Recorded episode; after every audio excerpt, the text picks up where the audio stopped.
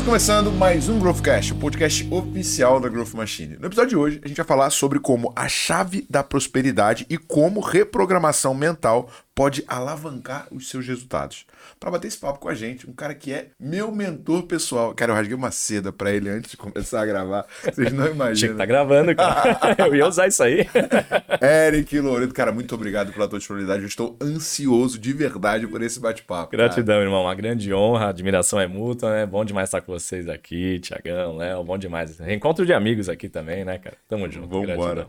Junto com a gente, Leonardo Alexandre, co-host do podcast Sócio da Growth Machine, Head de Acquisition. Prazer estar tá participando de mais um podcast, né? Principalmente aí com o Eric. Então, é, o Eric sabe, né, velho? Vou ter uma regra. Diretor da Growth passa pelo elo. Tem que passar. manda na minha mão que eu devolvo um diretor ainda melhor. Melhor ainda. os caras né? são bons, hein? Depois a gente vai, a gente vai, a gente vai perguntar pro Léo o que, que ele mudou. Tá? Mas assim, gente, ó, só pra vocês entenderem quem é o Eric.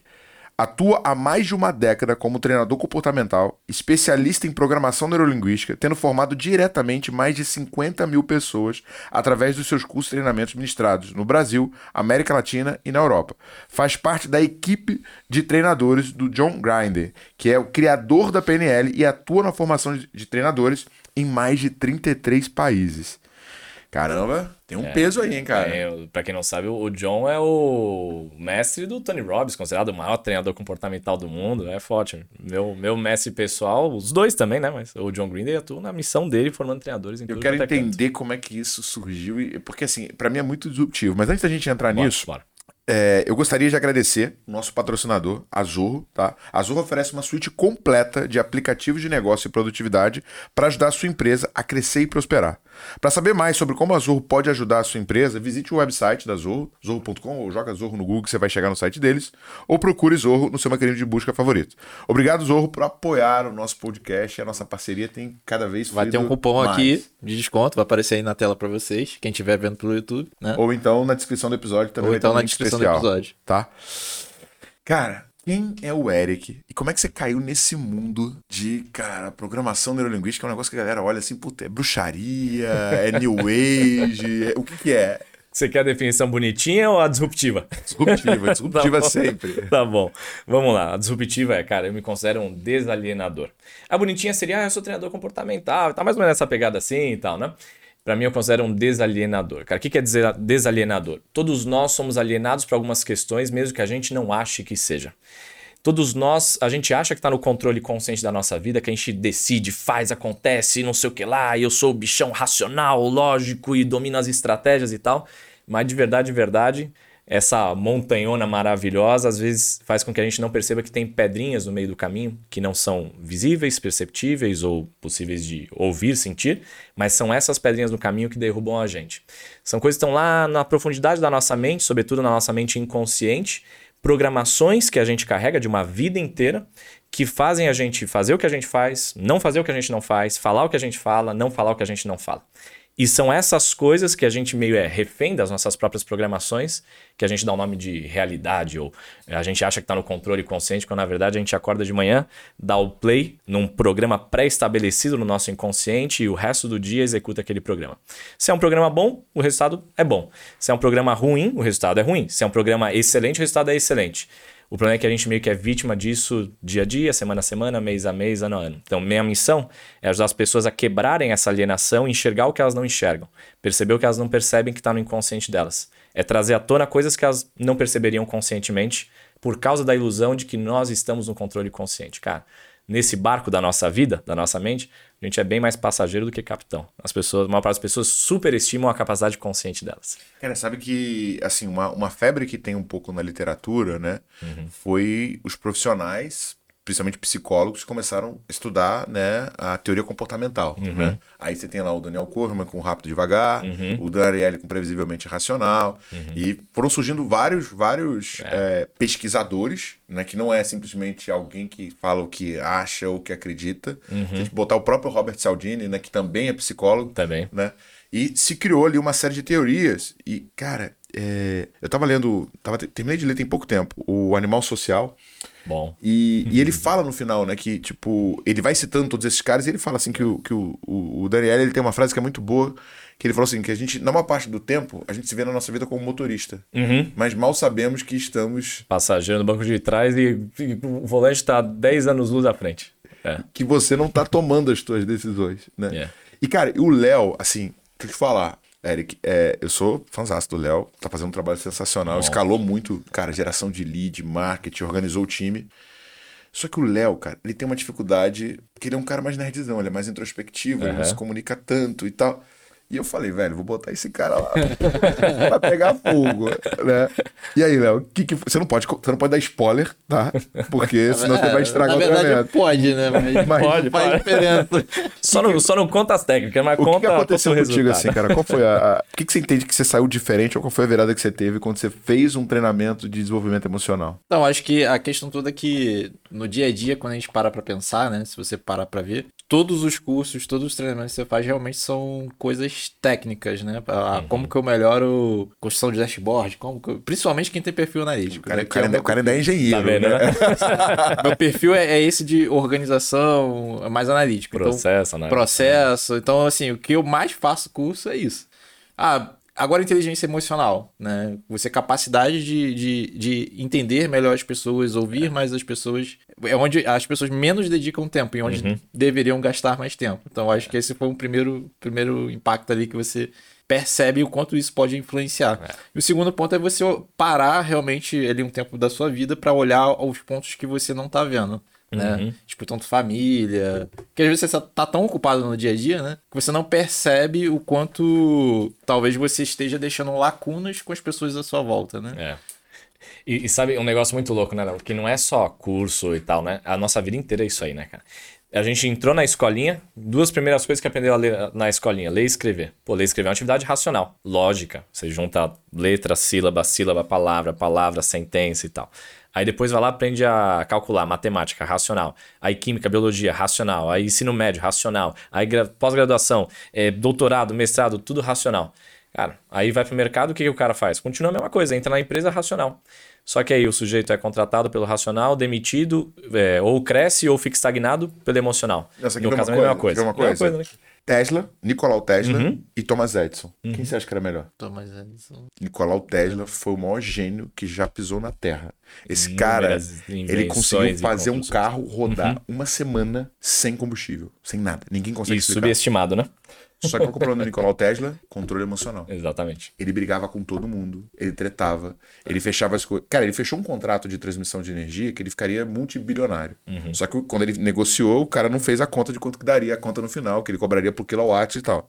No final, o cara renegociou e pagou nada pra ele. Uhum. Então, assim, Tesla foi. Tanto é que a Tesla, né, do, do Elon Musk, se chama Tesla em homenagem. Uhum. ao, ao, ao Nicolau Tesla.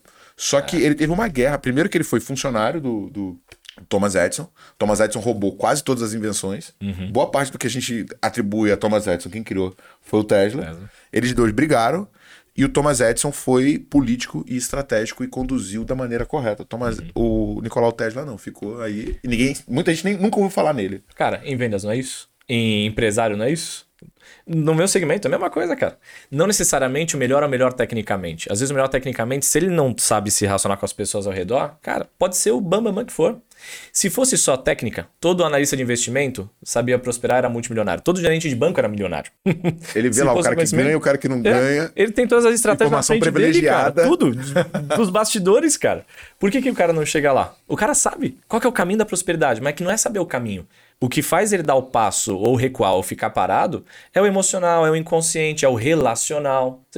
É isso. O racional, a estratégia. Eu posso trazer aqui. Eu fazia isso antigamente. Eu, eu fazia formações de. Hoje em dia eu faço a formação da PNL, as imersões emocionais e tal. Falo de prosperidade também, mas antigamente eu só falava de prosperidade. Passei uma época só falando de prosperidade. Pegava a PNL, falava do lado emocional da prosperidade, o lado inconsciente da prosperidade. Fiz isso por, por anos, né? E, e a vira e mexe eu ainda faço, na verdade. E aí eu fazia, no começo eu insistia em dar estratégia. Ah, a estratégia, o conceito de PNL que é modelagem, é assim, ó, se alguém fez alguma coisa, obteve resultado em algo, você também pode fazer. Desde que você siga mais ou menos as mesmas premissas, siga mais ou menos os mesmos passos, adapte a estratégia à sua, você vai chegar lá. Se alguém chegou, você chega lá. O princípio da PNL, da programação neurolinguística, é isso. Como é que as mentes são programadas, como é que eu executo mais ou menos o mesmo código-fonte que aquela mente carrega, e isso me dá o mesmo resultado na interface. Então, duplica isso. E eu insistia em mostrar modelagem de pessoas de sucesso, profissional, financeiro ou qualquer outra área de sucesso, é a mesma coisa. Relacionamento, família, saúde, mesma coisa. Eu dava a estratégia. Todo mundo conseguia os primeiros passos às vezes. Aí eu via que as pessoas travavam lá na frente. Falei, cara, não adianta. Eu tenho que dedicar 20% na estratégia, 30% na estratégia. E o 80-20 da coisa não é a estratégia. O 80-20 da coisa tá no desbloqueio emocional, inconsciente, mental, comportamental. Só que qual que é? Aí, olha que loucura. O cara que tem estratégia, o cara que ele tem sucesso e o cara que não tem sucesso, o 80-20 é o comportamental, que ele acredita no inconsciente dele, o emocional, etc e tal, relacional. Só que aí, quando a gente vê o tempo que o cara dedica de treinar, aprender, estudar, investir grana, dinheiro tudo mais, ele, ele dedica 80% no que é o fator de 20% de impacto, que é racional, lógico e estratégico. Cara, e o todo o resto? O 80-20 é uma ilusão. O cara acha que o 80-20 é racionalidade e estratégia. Cara, esse é o 20, esse não é o 80. Tá me dizendo o seguinte, que o que diferencia um bilionário uhum. de um cara que tá ganhando dinheiro e de um cara que tá na corrida de, do rato é uma mentalidade, é um modelo de reflexão. Um elemento. Teve um cara que pera, estudou isso. Pera, essa vai ser a última coisa que a gente vai falar nesse Bora. podcast. Porque não é para todo mundo, é para quem tá realmente comprometido, você concorda? É, certeza. Então, se você Essa quer... guarda, guarda, pro final. guarda aqui, Guarda, guarda, guarda. tá bom, Essa é a fechou. última coisa que a gente vai falar. É um elemento entre o bilionário e o milionário, o cara que tá ganhando algum dinheirinho, que às vezes até atrapalha o cara de ser milionário. Às vezes o que impede o cara de ser milionário não é o cara não ter dinheiro nenhum. Às vezes esse cara chega a ser até mais favorável. É o cara que já ganha algum dinheirinho. O que impede o bilionário não é que o cara tá na ziquezira completa, é o cara que já é milionário. Cara, você Tem sabe um que- elemento. Você sabe que você falando isso, eu, eu recebo muita mensagem no, no Instagram, né? Uhum. E eu recebi a mensagem de um cara dizendo, cara, velho, tô quebrando, tô Uhum. quebrando, tô no cheque especial. É, você tem algum emprego pra mim na Growth? Aí eu perguntei, cara, primeira coisa, o que, que você quer? Você quer resolver a tua situação ou você quer um emprego? Exato. Aí ele, ah, não sei. Eu falei, cara, ó, você tá com uma grande vantagem. Você tem uma vantagem que eu não tenho. Ele, como assim, cara? Você tá maluco? Como que eu tenho uma vantagem que você não tem? A necessidade de locomoção e de resolução que você tem nesse momento, por conta da minha condição atual, eu não tenho. É. Se você usar isso a seu favor, você vai se movimentar com um nível de energia e execução que hoje eu tenho dificuldade de colocar. Ele tem uma atração violenta. E não tem como ele fugir dessa atração, porque o inconsciente dele vai gritar pra ele, ele vai se mexer. Sobrevivência. Só que ele tem que, é, só que ele tem que se mexer pelo motivo certo. Se ele E não vier, travar, né? Exato. Se ele vier querendo servir e entender que através do servir ele vai prosperar, lindo. Se ele vier pra receber e esquecer do que ele tem que agregar, já era. Mas se o cara te procura, provavelmente é porque ele já entende o teu jogo. É, é. Agora, assim, Eric, é, cara, no teu treinamento eu me impressionei muito com, com a tua oratória, com a maneira como você conduz a, a organização. Mas como é, que, como é que surgiu o Eric, cara? Como é que você caiu nesse mundo? Como é que você conseguiu se conectar com o John, cara? Cara, você sabe de onde eu venho? Eu era executivo de multinacional, eu era executivo na América Latina. Olha que doideira. Sério? É. Eu era executivo de logística. Eu era do do outro lado da mesa. E eu como é que você chegou a. a- tá volta um pouquinho Uhum. antes, né? O que que te fez chegar no. chegar a ser executivo? Olha que doideira. Excelente, excelente, excelente pergunta, porque o começo da história é igual ao fim da história. Já explico. O que, que é o começo da história? Eu já ia, eu já ia para os meus 20 e poucos anos, eu vou voltar. Por causa dessa provocação, né? Eu vou voltar. Quando eu tinha, cara, 15, 16 anos, eu era músico, sou músico desde os 13 anos até hoje e tal. Guitarrista de blues, faço jazz, MPB, é, tal. Eu, eu entrei pelo rock and roll, aí eu fui voltando pra origem da origem da origem da, da, origem da coisa. Eu sou guitarrista, sou Ah, guitarrista. Aí fui voltando pra origem da coisa, aí eu cheguei no blues e no blues eu me achei, e aí eu comecei a fazer o circuito, tinha empresário, produtor, abri show do Flávio Guimarães do, do Blues Etílicos, que é um dos maiores nomes do blues nacional, e mais, mais uma galera. Então a gente fazia todo o circuito do interior e tal. E, cara, tinha um negócio, assim, pra mim o que, que era a música? Era o transcender, era o sair do dia a dia é, óbvio, que eu achava raso. Eu olhava meu pai e falava, puta, eu não quero ter essa vida. Meu pai é engenheirão, tá? um, cara, um cara do trabalho, um grande trabalhador, até hoje continua sendo. Eu ia falar, cara, eu gosto da força dele de trabalho, mas eu não quero repetir o mesmo programa todos os dias sem questionar pra onde eu tô indo. Pô, ficar 10 anos fazendo mais ou menos a mesma coisa, do mesmo jeito, falei, não é isso, isso não me satisfaz. Tem, um, tem uma busca por algo mais profundo, sempre teve isso em mim. Tipo, pra que, que a gente tá aqui? Né? Por que, que a gente tá aqui? Qual que é o sentido dessa parada toda? Tá, ganhar dinheiro pra quê? Viver pra quê? Trabalhar pra quê? Tem um lance além disso. E aí o músico que me chamava a atenção na música era essa possibilidade de ir mais profundo. Aí nisso era um passo pra eu começar a devorar filosofia e psicologia. Então, cara, eu tinha no subsolo da casa dos meus pais, eu montei, tinha um salão velho lá. Eu, meu pai e dois tios meus construímos um estúdio de música e uma antessala que era meio que uma bibliotequinha minha. Cara, eu vivia lá, eu vivia lá. Eu passava, eu trocava o dia pela noite. Eu passava a madrugada estudando, fumando um cachimbão. Cachimbo de verdade. Totalmente ilícito, totalmente ilícito. Eu, não era o da paz, não. Não, não. Eu, eu, eu, tive um lado meio nerd, meio coxinha. Do, dos porra louco eu era mais coxinha. e eu lá, cachimbão, charutão, com 16 anos já, maluco, né? E estudando filosofia, psicologia e, cara, eu o meu mundo era o livro, o meu mundo era entender a mente humana, eu era apaixonado por aquilo e a música para mim era o lugar de eu dar vazão para aquilo, com as letras, com a coisa toda e tal.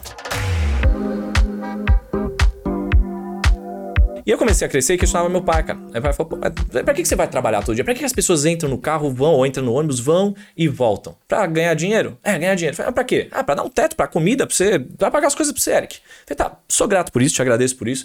Eu tinha uma arrogânciazinha, uma prepotência que passava do ponto, mas tinha um princípio nisso bom. Hoje em dia eu entendo que tava um pouco demais, mas tinha a semente do que hoje eu sou. E aí eu falei, puta, mas pai, no final das contas, se a gente desmonta tudo isso, a gente pega um, um tanto de terra, planta a nossa própria é, comida, é, tem nossa, nossa criação, nossa fazendinha, os bichos lá, não sei o que lá, e volta ao que, era, o que era tudo antes. Você ia ser mais feliz ou mais. Porque meu pai vivia estressado. Você ia ser mais feliz ou você ia viver estressado? Ah, acho que eu ia ser mais feliz. Então, cara, não é esse o ponto de chegada de tudo que você está falando? Ter uma terra, um teto, comida, curtir, ter os amigos, tomar um vinhozinho? Então desmonta tudo. Desmonta tudo. No final das contas, a gente montou toda uma engenhoca que está te trazendo estresse, está te moendo. Montou as engrenagens que moeram você mesmo. Não, não faz sentido isso. Aí eu entendia que o trabalho tem um propósito mais profundo, que o dinheiro tem um propósito mais profundo. Falei, cara, também não é legal. Eu aqui, o bonitão. Desconstruir tudo. Desconstruir tudo, sendo que quem tá bancando é essa, essa máquina, o capitalismo, o trabalho, o mercado, etc e tal. Falei, não, quer saber? Se eu acho que tem um problema de alienação em como as pessoas vivem no mercado e no trabalho, então o problema não é o mercado do trabalho, o problema é a alienação que as pessoas têm. E elas têm isso em tudo. No relacionamento amoroso, em todas as áreas da vida delas, a mesma coisa. A forma como elas comem, a forma como elas se exercitam, tudo isso é a mesma coisa. Você quer saber, se eu acho que o lugar tá meio alienado, eu vou entrar no mercado para jogar esse jogo para trazer um pouco desses conceitos para dentro do mercado. Aí meu pai me cobrou, né? Falou, ó, você é aí músico, não sei o que lá, isso aí não tá bom não, hein? Isso aí não tá bom. Você me dá um diploma, vai lá, faz a faculdade, vai pro mercado, depois, quem, se você for alguém, você me critica de alguma coisa. Falei, acordo feito. Eu vou pro mercado, vou te entregar tudo que você quer e eu vou jogar esse jogo. Só que eu comecei a pegar gosto pelo jogo corporativo, cara. Aí eu comecei a trabalhar do outro lado da mesa. Eu era comprador. Olha que doideira. Caraca. Eu logo descobri que o comprador, para estar na frente de 99% dos outros, não precisava de técnica. De novo, era comportamental. Eu descobri que tinha um critério. Eu comecei a olhar aquilo e falei, cara, tem algo errado aqui. Maluco molhando a mão do outro, bola para cá, bola para lá. Falei, opa, eu já peguei um negócio, comportamental eu via comprador brilhante do meu lado, se perder e não evoluir na carreira, porque sempre tinha um, um ar de desconfiança em torno dele. Porque uhum. o problema fede, os outros pegam inconscientemente quando tem alguém que não é muito honesto, quando não é muito de verdade. Aí eu olhei assim, aí eu trouxe o lance comportamental. Falei, quer saber, cara? Nesse mercado aqui de compras e tudo mais, ser honesto já me bota 99% à frente dos outros. Pronto, vou ser honesto. Sabia muito menos do que os outros, tecnicamente, só que comportamental já me botou à frente de quase todos eles. Comecei a ser promovido. Aí, puf, puf, puf, aí comecei a trazer as coisas da psicologia e da filosofia. E você fez pra ir no trabalho. psicologia? Eu, eu não cheguei a fazer faculdade de psicologia, olha que doideira. Eu fui estudar só depois. Eu fiz faculdade de comércio exterior e me pós-graduei em logística empresarial. aí, eu, aí eu comecei a ir atrás do conhecimento. Falei, pô, massa, tô crescendo, né? Virei coordenador de logística, era uma multinacional. Eu, eu trabalhei em algumas empresas, mas o, o, grande, a grande ascensão aconteceu na multinacional espanhola. Hoje foi vendida para um grupo americano. É, é, um braço associado à Apple de reparo e tal, mas fazia trabalhar com automação bancária, comercial e tal. É, era o grupo Compus Par, tinha 19 países, era enorme. Lá é de Barcelona. E eu comecei a crescer no Brasil, na operação do Brasil, eu comecei a crescer, cara. Coordenador de logística, eh, gerente de compras, gerente de logística, gerente de logística América Latina. Eu tinha 20 e poucos anos, cabeludo, com dois brincos de pirata na orelha. e ninguém entendia, falar, como é que esse maluco, com essa aparência que não transmite a menor credibilidade, tá decolando desse jeito? E comecei a virar líder de várias pessoas, de dezenas de pessoas, gente com 50 anos, 30 anos de mercado. Comecei a, vuft, virei um executivo prodígio. E aí os caras falam, cara, você vai ser o presidente desse negócio em muito pouco tempo. E eu comprei esse objetivo para mim. Falei, isso é sucesso. Sucesso é ser presidente de uma empresa. Eu falei, ah, é o que meu pai queria de mim, eu acho. acho que eu entendi. Acho que eu entendi o lance do mercado. Aí eu comecei a decolar, virei diretor de logística da América Latina com 20 e poucos anos, 20, 24 anos, 25 anos. E aí eu ia assumir a operação do Chile, me mandaram em transferência, ia mandar transferência para os Estados Unidos, mudou a operação, falei, eu quero o cara aqui na Europa. Aí eu comecei a virar concorrido pelo, pela empresa. Aí eu tava no meio do processo de transição para Europa, eu ia morar na Alemanha, eu ia ser diretor da operação de abastecimento e compras. Eu negociava contratos na América Latina, eu ia negociar de todo o bloco EMEA, né? Europa e Ásia, né? Cara, só, só um ponto aqui, né, Olha velho? que doideira. É... Você não sabia dessa, né? Não, cara, nunca imaginei, cara, que tu era um cara de business. Achou que eu nasci em cima do palco. Eu não falava em público, cara. Eu, eu era bloqueado pra falar em público. Mas só, assim, eu gosto. Uma coisa que eu sempre falo é o sucesso deixa rastro, galera. E olha, e olha duas chaves importantes que o Eric deu pra gente aqui. Primeiro, é, se comportar diferente. É. Né? Então, assim, se tem um padrão de comportamento, se todo mundo reclama do chefe, todo mundo fala mal da empresa, sei lá, só, só de você se comportar diferente, você já sai na frente de todo mundo. Já. E a segunda coisa que você falou tem a ver, cara, com você assumir um compromisso pessoal com o resultado que você tá buscando. Porque você Isso. falou, velho, eu quero esse negócio. Isso. Então, assim, não tem nada de genial nisso. É simples. Absurdamente simples, Simples. mas que te colocou na frente de 99% das pessoas. E, Thiago, na época eu não sabia nada de programação mental, PNL, mas eu, eu já executava um negócio que depois eu entendi que eu sugestionava o meu inconsciente. E eu verbalizava isso para as pessoas. Quando eu assumia um posto, quando eu era promovido a alguma coisa do tipo, ou quando eu fazia, eu desbalanceava o dar e receber de uma forma tão obscena que a consequência era me promover, porque eu entregava tanto mais que ficava desconfortável para quem estava me pagando, inclusive. Era de um jeito. A equação era impossível de não perceber. O que, que eu fazia? A hora que eu era promovido ou que eu causava a minha promoção, porque nós causamos isso diretamente, depois eu fui entender, eu já determinava qual era a próxima promoção que eu ia ter, qual era o próximo lugar para onde eu ia. Eu programava, às vezes saía exatamente o que eu tinha programado, às vezes não, às vezes surgia um negócio novo que muitas vezes era até melhor do que eu tinha imaginado.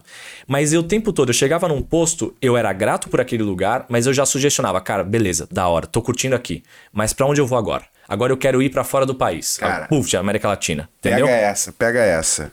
Pessoas medíocres, pessoas de baixo resultado, entregam pouco Uhum. e acham que deveriam receber mais. Esse é o ponto. Pessoas de alta performance, pessoas caras, pessoas Uhum. raras, entregam de maneira desbalanceada Uhum. o valor que ela gera em relação ao quanto que ela está recebendo. Você quer ver um cara ruim? Ele sempre acha que está ganhando pouco, que não está sendo valorizado, que a empresa não é boa. Você ver um cara brabo? Ele tá sempre achando, dá pra fazer um pouco mais. Isso. E foi o que você fez. Foi isso. Cara, eu tinha uma intencionalidade. Até hoje eu tenho isso, cara. Eu preciso gerar desconforto em quem me paga. Eu preciso gerar desconforto no meu cliente, eu preciso gerar desconforto. Eu quero que a minha equipe, eu provoco a minha equipe. Eu falo, eh, desbalanceio o dar e receber de um jeito que eu fique constrangido no que eu transbordo de prosperidade na tua mão. Me constranja, me constranja. E aí os caras, e os, pior que os caras são bons, os caras me constrangem mesmo.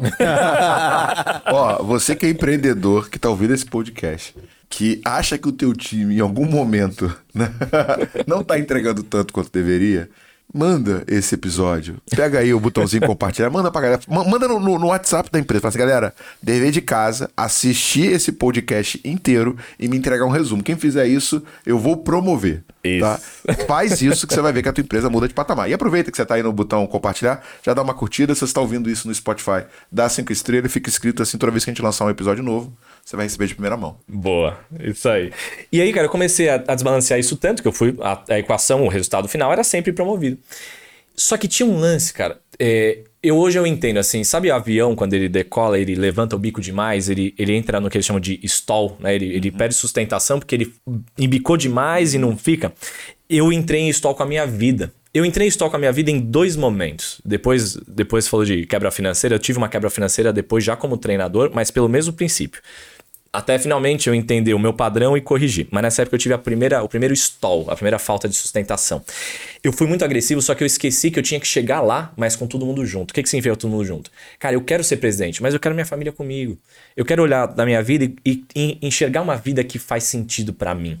Eu vou ser presidente, presidente. Botei aquilo na cabeça e fui. Presidente, presidente, presidente, presidente, presidente. E tava direto, cara. Só que as coisas foram ficando no meio do caminho. Eu fui me desconectando da minha família. Eu não atendia ligação de ninguém, cara, que fosse da família. Eu atendia ligação de cliente, fornecedor, é, equipe, só isso. Eu virou uma única coisa, só o meu trabalho. E aí é muito louco, porque às vezes o jeito mais rápido de chegar é o mais lento, porque a gente chega e esqueceu da gente mesmo no meio do caminho. E aí, cara, eu decolei, decolei, decolei, e dali a pouco eu comecei a sentir um vazio estranho. E aí o inconsciente, ele- a mente inconsciente, às vezes ela é meio dura no jogo, mas só quando. O remédio só é muito amargo quando o paciente tá precisando. O meu inconsciente começou a me frear. Começou a me dar uma sensação de vazio. Eu comecei a entrar meio que numa depressãozinha, sabe? Eu olhava assim, crescendo na carreira. Eu tinha um salário que quase ninguém tinha, mais com menos de 30 anos, cara. Quase ninguém tinha. E eu comecei a sentir um vazio, um incômodo, uma angústia, e, e, era estranho, e é perturbador, cara. Quando você não chega no sucesso, no que você ou os outros consideram de sucesso, e você sente uma angústia, você fala, é porque eu não cheguei. Mas em tese eu tinha chegado, tinha chegado, eu estava muito perto de chegar naquilo que eu tinha julgado sucesso. E aí quando você chega e o vazio tá, parece que é duas vezes mais perturbador. Fala, cara, mas não era aqui que era o, o, o, o, o pódio? Não é aqui em cima? Aí você chega no pódio, você olha ao redor e fala, cara, mas eu ainda me sinto meio vazio. Pô, tem algo errado.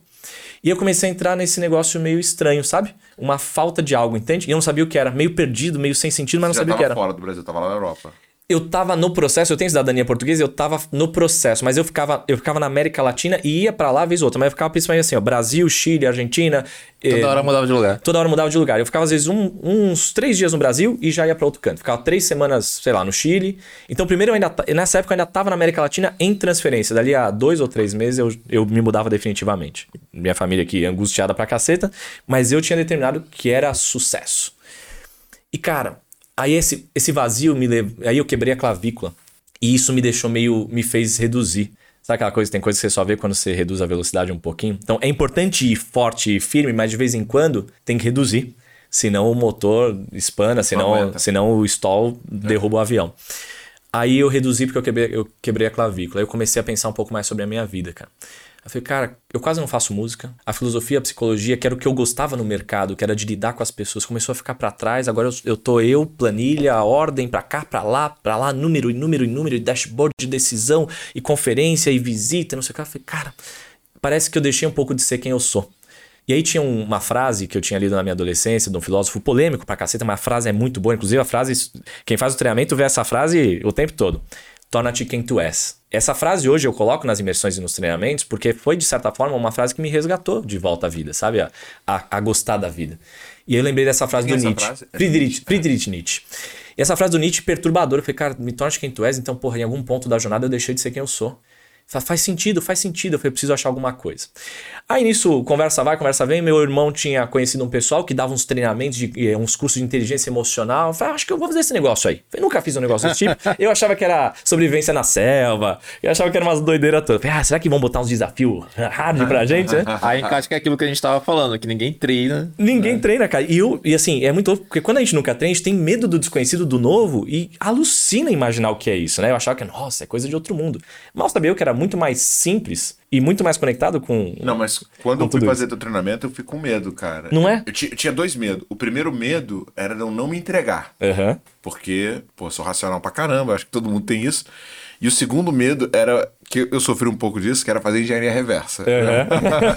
Como é que os Agora caras tá- fazem o que fazem? Agora é, é, é Rexoriana que ele tá Exatamente. É que ele tá usando. Exatamente. E assim, ainda mais homem, né, cara, que tende a, tem a tendência a ser super racional, lógico, cético. E eu ainda sou cético, porque é porcaria. Só que ah, tem um ponto que o ceticismo passa a ser uma desconfiança generalizada no ser humano, nos outros, nos processos. E, cara, eu perdi muita oportunidade por causa desse ceticismo exagerado.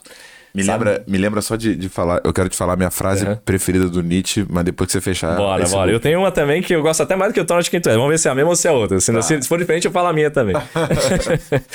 E aí, cara, eu peguei aquele quem tu és e fui pro curso e tal, fazer esse negócio. E, cara, homem, racional, cético, puta, às vezes a gente perde muita oportunidade por isso. Acho que o emocional é sinônimo de fraqueza, emocional é sinônimo de desequilíbrio.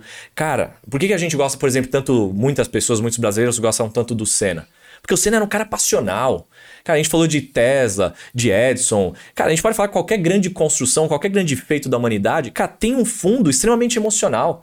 O cara não faz uma descoberta incrível que muda o rumo da humanidade por causa de uma estratégia ou de uma racionalidade. Quando a gente olha na interface, parece que é isso, mas se você olhar os grandes feitos, as grandes histórias, coisas que mudaram a vida de um ser humano ou da humanidade, nasceram de um grande estado emocional, de um grande poder emocional. Então é muito louco, a vida nasce de um grande poder emocional, cara. Não tem como surgir a vida, não tem como existir a concepção sem poder emocional. E aí, às vezes, a gente vai se enfiando no buraco da racionalidade, achando que, não, eu sou foda, porque inteligente e tal. Eu achava esse negócio. E aí a gente vai percebendo que a gente vai baixando o nosso nível de resultado e performance na ilusão de que estamos no controle. E aí eu, eu descobri isso aí. Eu falei, cara, eu preciso mexer no emocional. Aí eu fui, fiz o curso, e aí teve uma fra um momento desse curso que um grande mestre meu, Neil Negrelli, um cara maravilhoso, um grande mestre por anos meu, ele soltou uma frase que mexeu comigo. A frase era a seguinte: Eric, se acabasse tudo aqui hoje, tipo, se hoje fosse o último dia, se acabar. E às vezes a gente fala, se hoje fosse o último dia, o que, que você faria? Cara, não é da boca para fora. É assim, irmão, parou tudo, cara. Parou tudo. É você com você agora. É você na calada da noite. O Rio, que era um poeta, falava isso. Você na calada da noite quando não tem nenhum papel, nenhuma máscara, nenhuma distração. É você com você e com a tua consciência e com a tua inconsciência, eu diria. Se hoje acabasse tudo aqui, daqui a cinco minutos, puf, já era, morreu. Corpo imóvel, frio, já era. Acabou essa vida, essa existência do jeito que você conhece. Ah, você conhece, você acredita em outras vidas, em reencarnação? Tô nem aí pra isso, cada um acredita no que quiser. Mas essa existência desse jeito, essa caminhada, acabou. E aí, teria feito sentido ou não?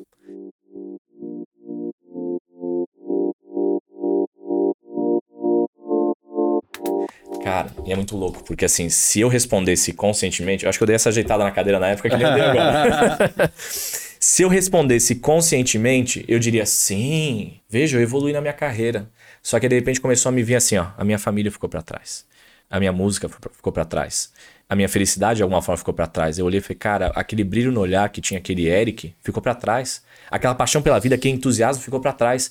Aquilo que me fez curtir tanto quando eu cheguei no mercado, quando eu comecei a sentir que eu poderia produzir uma mudança positiva ao meu redor, ficou para trás. As pessoas iam falar comigo na minha sala, eu nem olhava para elas, cara. Eu tava olhando sempre pro computador ou tava de costas. Às vezes eu nem virava pra pessoa. Falei, cara, as pessoas ficaram para trás, a minha família ficou para trás e até eu fiquei para trás. De algum ponto, sei lá, eu sou uma representação de quem eu costumava ser e só eu fui embora. Só essa representação decolou.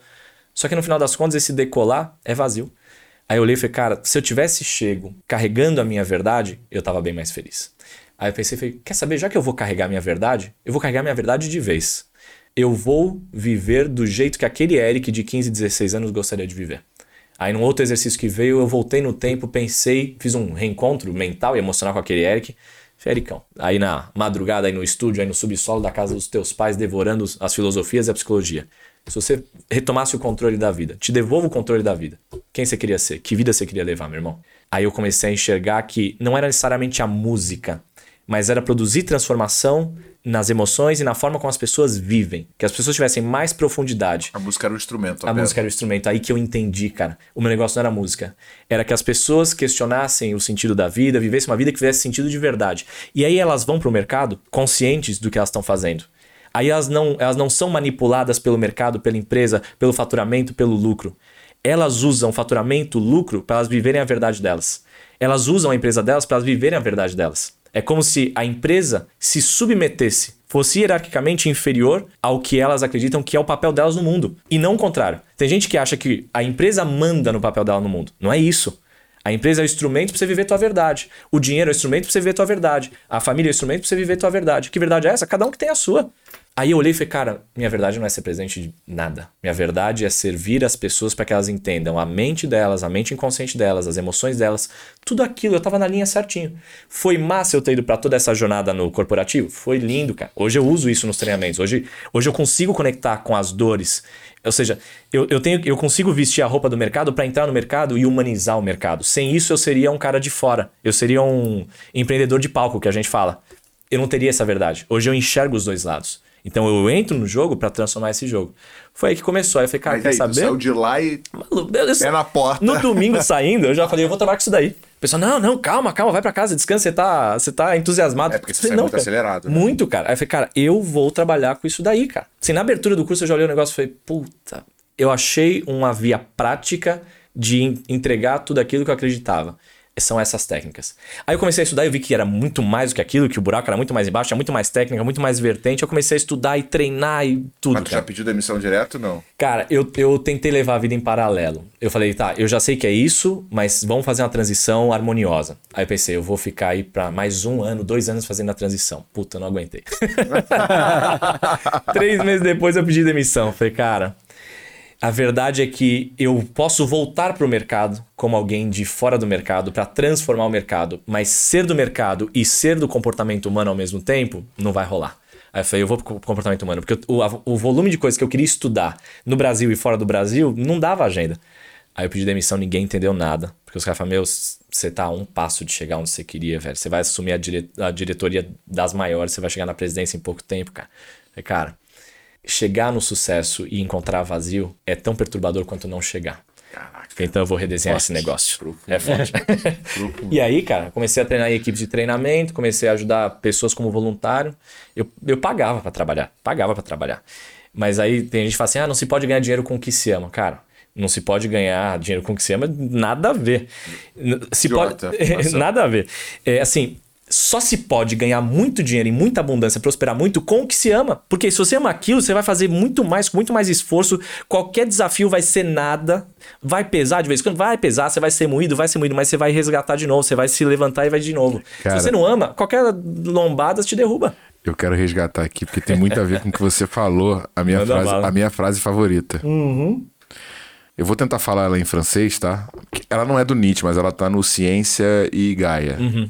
Tu, tem, tu tremble carcasse, mas tu trembles bien de vantagem se tu zivas ou je vis temene. O uhum. que quer dizer isso? Carcaça, tu treme? Tu tremerás ainda mais se souberes até onde eu te levo. É, é exatamente é esse momento, né, É isso aí. É a hora que a gente sente, cara. Tem, o Napoleão Hill dizia que tinha um, tem um segundo eu dentro de si. Hoje eu entendo, explicando pela ótica da PNL, que existe uma essência, existe uma alma, existe uma verdade, existe um inconsciente que diz: ó, é por aí, é por aí, é por aí.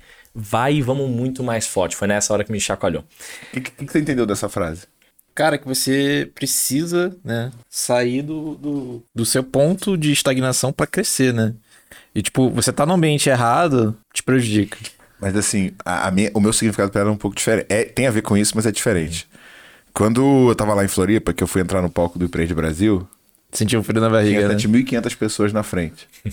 Só que você não consegue entender é, com o teu modelo mental o que te aguarda, o teu futuro. É. E aí, eu sempre falo essa frase toda vez que eu tô numa situação de medo. Eu falo, carcaça, tu tá com medo? Tu mal sabe pra onde a gente tá. É, é, é, é que estamos no caminho certo. Esse é só o começo. é. E, e, e, o inconsciente ele dá um sinal de sim, né? Vai, vai, vai. Só que aí o consciente vem com todos os medos. Cara, eu tinha medo de falar em público, por exemplo. Quem diria que eu ia falar na frente de milhares de pessoas? Cara, não ia ter como, entendeu? E aí o inconsciente ele fala: Não, mas vai, vai, vai. Você vai tremendo vai tremendo. Só que aí você depois vai lá e corrige o que falta, né, cara? Aí eu comecei a treinar com o que eu entendia. E aí foi construindo, construindo, construindo. Aí agora, depois eu. Aí logo depois que eu descobri a, a PNL, eu fui acampar. Eu pedi demissão. No final daquele ano eu fui acampar. Isso era 2009 para 2010, mais ou menos. Eu fui acampar. Eu fiquei com um livro de PNL lendo um tal de John Grinder, o criador da PNL. Eu falei, cara, esse cara é Qual genial. Era, livro, você lembra? Era Sapos em Príncipes, lembra? Eu li duas vezes no acampamento. e de frente para trás, de trás para frente. Cara, e é, é muito bom. A metáfora, né? Uhum. Sempre tem metáfora. Sempre né? tem. É que a PNL usa metáfora. Mas assim, metáfora tá em todos os lugares. Tudo é metáfora. A vida é uma metáfora, mas isso é um buraco mais profundo. A metáfora é a via de acesso mais direta a transformar a nossa mente inconsciente.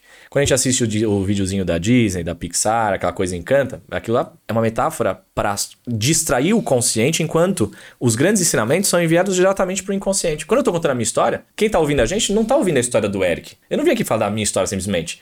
É que na minha história já estão os princípios produzindo transformação enquanto a pessoa me ouve, porque a pessoa nos ouve consciente e inconscientemente. E a estratégia é o quê? Tipo, porque no, no Elo você faz isso o tempo inteiro. O tempo a, todo. a história das pedras. o né? tempo todo. É, quando você vai pra metáfora, você desarma a defesa do, do consciente, é isso? É, o consciente Esse é o jogo. O consciente fica distraído. Imagina que o consciente é o vigia do e grande palácio. Exato. O, vigia, é o, é o, o consciente é o vigia do grande palácio, que é o que realmente importa, que é a mente inconsciente. Onde estão todas as nossas programações mentais emocionais de toda a nossa vida. Desde a infância até hoje, ou até dentro da barriga da mãe, já está sendo programado. Desde o instante 1 que se formou o cérebro, está gravando e registrando informação.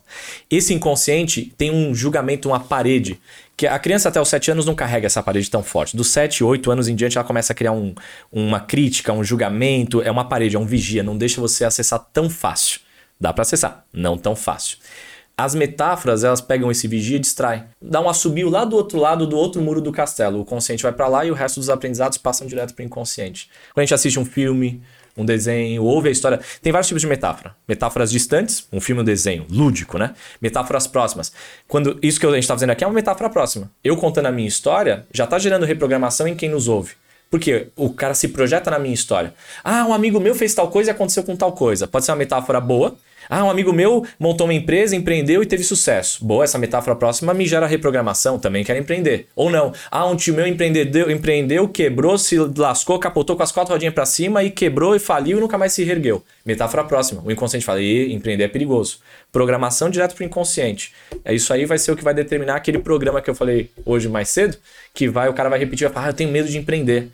O cara começa a crescer, começa a ficar com medo de falir porque teve problema, o tio teve problema. Metáfora próxima, metáfora distante e tem as metáforas vivas. Que metáfora viva são coisas que a gente vive na pele. Os treinamentos, por exemplo, são muitas metáforas vivas. A gente experimenta as dinâmicas, as emoções, metáfora viva. Tudo é que, é metáfora. Você sabe que na, na, minha, na última imersão, né, eu, a gente, eu fiz uma, uma coisa diferente, né? A gente uhum. apresentou o High Growth, né? Que é o nosso grupo o Mastermind, Mastermind e tal, o próximo Bom passo. Demais. E eu dei uma aula sobre contorno de objeção. Eu falei, cara, Nossa. uma excelente forma de aprender contorno de objeção. Você gostou disso, né? Foi, foi muito legal. uma excelente forma de aprender contorno de objeção é o roleplay. Isso. Que é a simulação. Metáfora. Quem quer vir aqui em cima fazer um Metáfora roleplay comigo? Aí eu já trouxe um cliente que eu sabia que tava, tipo, praticamente fechado, né? E fui lá retirar as objeções. E, cara, e o engraçado, cara, é que, é, assim, a imersão Growth Machine, eu quebrei em 300 mil reais uhum. na, minha, na, minha, primeira tentativa de empreender. E eu peguei, cara, tudo que eu errei e organizei para tipo, fazer uma mudança em vendas e garantir com que essa transformação acontecesse e impedisse com que outros empreendedores passassem por uma situação semelhante. Uhum. Esse, esse empreendedor, coincidentemente, no dia seguinte eu fui pra academia, fui treinar e tal. Quando eu voltei da academia, encontrei ele fazendo check-out. Eu falei, cara, não, isso aqui é, é o destino. Não é possível. Eu falei, e aí? O que, que tá faltando para você entrar? Aí ele falou assim: Thiago, deixa eu te explicar uma coisa, cara. A gente vai num treinamento, e a gente vai em muito treinamento, e eu pego uma coisinha ou outra que eu vou aplicar na minha empresa que vai me trazer mais resultado. Mas você tem que entender que o que você fez comigo nos últimos três dias, você mudou tudo. Isso. Eu vou ter que mandar a gente embora. Eu vou ter que contratar. A maneira como eu trabalho mudou agora. Você desalienou o cara. Você, você também é um desalienador, bicho. Estamos juntos nesse propósito. Inclusive, você que está ouvindo, que quer passar por uma transformação como essa, Imersão Growth Machine na descrição desse episódio. E eu queria. E nós somos clientes, e eu inclusive. queria, cliente, cliente, e eu queria que depois você desse uma condição diferenciada para quem Bora. tá ouvindo aqui e quer participar do Elo, porque, Bora. cara, pra, assim, não. Eu vou te explicar. Não, não tem que explicar. Faça. Tem que viver. Não tem, não tem nenhuma outra justificativa ou opção. É. Faça. Porque o elo 1 não se comunica com a mente racional e lógica das pessoas. Aí a pessoa olha o elo 1, cara, mas o elo 1 não faz sentido nenhum, cara. Não faz sentido pro consciente, pra lógica, faz sentido pro inconsciente emocional. Então, ó, quem tá ouvindo aí, vale ó, é, me chama aí, algum, sei lá, no, na rede social, chama a gente, avisa que você assistiu do Growth, do Explica o que é o elo 1 e qual é o objetivo tá. dele, porque eu acho que esse é um ponto muito importante. Importante. O elo 1 é uma imersão, mas imersão, imersão mesmo. Hoje a gente usa muito imersão, né? Porque a gente fica três dias pensando na mesma coisa, dois dias pensando na mesma coisa, mas é imersão no sentido, vai para um hotel que tem um salão de treinamento e nesse salão de treinamentos acontecem é, vivências, dinâmicas, exercícios. É, não é aquela coisa de dinâmica em grupo que a gente está acostumado, ah, dinâmicas em grupo, de processo seletivo. Não, não é isso. São exercícios, reflexões profundos, é, dinâmicas que fazem a pessoa dominar as emoções primárias dela. Quais são as emoções primárias? É que nem cor primária que você combina da origem à secundária e tal. O ser humano é a mesma coisa. Nós temos o nosso sistema límbico, que é o nosso cérebro emocional, né? E nós temos cinco emoções primárias: medo, raiva, tristeza, alegria e amor. Essas emoções, junto com o binômio, que é atração e repulsão, ou atração e nojo, as combinações e variações dão origem a qualquer outra emoção que a gente sente, que o ser humano sente. Então, esse treinamento é uma imersão de 34 horas, no final de semana, onde a pessoa entra numa sexta-noite, sai no domingo, começo de tarde, e sai de lá dominando essas emoções. E junto com isso, tem um bônus aí, tem um over-delivery, a pessoa sai com profundas reprogramações e já com vários entendimentos sobre como funciona a mente inconsciente dela. Aí ela volta e começa a jogar de um outro jogo, um outro jogo na vida em todas as áreas. Nós trabalhamos, quando a gente vem para a base cerebral, isso mexe tudo. Isso mexe no trabalho, na prosperidade, no relacionamento, na saúde, cara, tudo. E é muito louco porque o princípio de transformação de uma área da vida é o mesmo princípio em outras áreas. É visível a tua transformação, Tiagão. Fisicamente, mentalmente, emocionalmente, oratória, resultado, trabalho, vendas, cara, tudo. Não sei, é se, não sei se o elo funciona. Eu perdi, eu perdi peso. Botei outra rotina. Aí. Tô faturando. Mês, mês passado a gente cresceu 100% de abril para maio. Uhum. Só. Só. Então, assim, independente, independente da um pouquinho. cifra, independente da cifra ou da prioridade, cara, na verdade, eu acho que você tinha que botar mais um zero no valor dessa, dessa imersão. Cara, Cara, a gente só tá mantendo esse valor ridículo, que eu acho ridículo, na verdade, porque, cara, o barato depende de qual, quando você investe, quanto tem de retorno, né? Só tá esse valor ridículo porque a gente ainda não veio com a boca do funil, que é o método ELOS, que é evento de pavilhão. Quando vier, todas as imersões descem pro meio do funil e o preço sobe violentamente. Só isso. Então, assim, se alguém tem vontade de fazer, agora é a hora, porque a gente tá voltando, cara, a gente voltou da pandemia agora, né? Os treinamentos, as imersões, tá? foi fevereiro do ano passado. A gente tá voltando com um plano muito mais ambicioso. Eu acabei indo pro digital, lancei uma galera, e assim, eu tenho que ficar atento, porque senão os milhões distraem, você para de esquecer do teu lance. Aí eu fui ajudar um monte de gente, aí eu voltei e falei, não, peraí, vamos colocar elas num outro lugar agora. Os pavilhões, aquela coisa toda. Quando vier o pavilhão, vai encarecer um monte. Talvez vá mais um zero no, Então, no, na- no custo lá. aproveita enquanto é, É. possível. Então, enquanto ainda tá nesse, aproveita e quem, quem é seguidor teu, quem é aqui do Growthcast, avisa que a gente faz algo especial.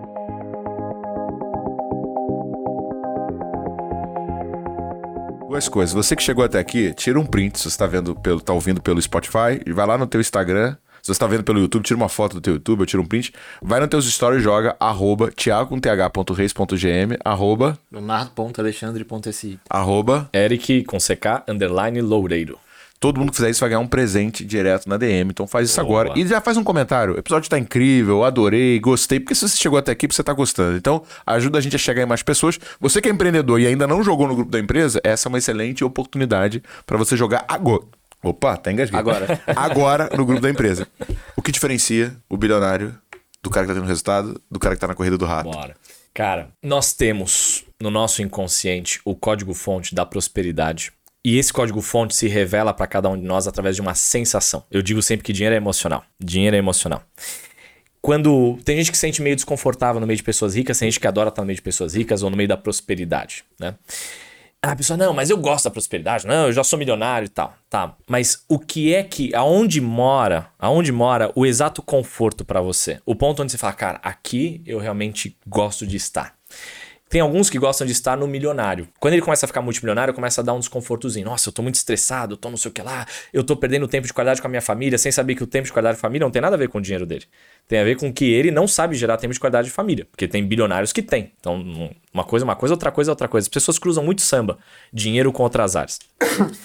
Então, assim, existe em todos nós um inconsciente, é, um código-fonte da prosperidade que foi criado quando? Na nossa infância, adolescência, pre- predominantemente, alguns da vida adulta, foi lapidado, mas predominantemente infância e adolescência. Que determina onde você se sente bem na escalada financeira. Existe um ponto em que o nosso inconsciente para de se sentir bem.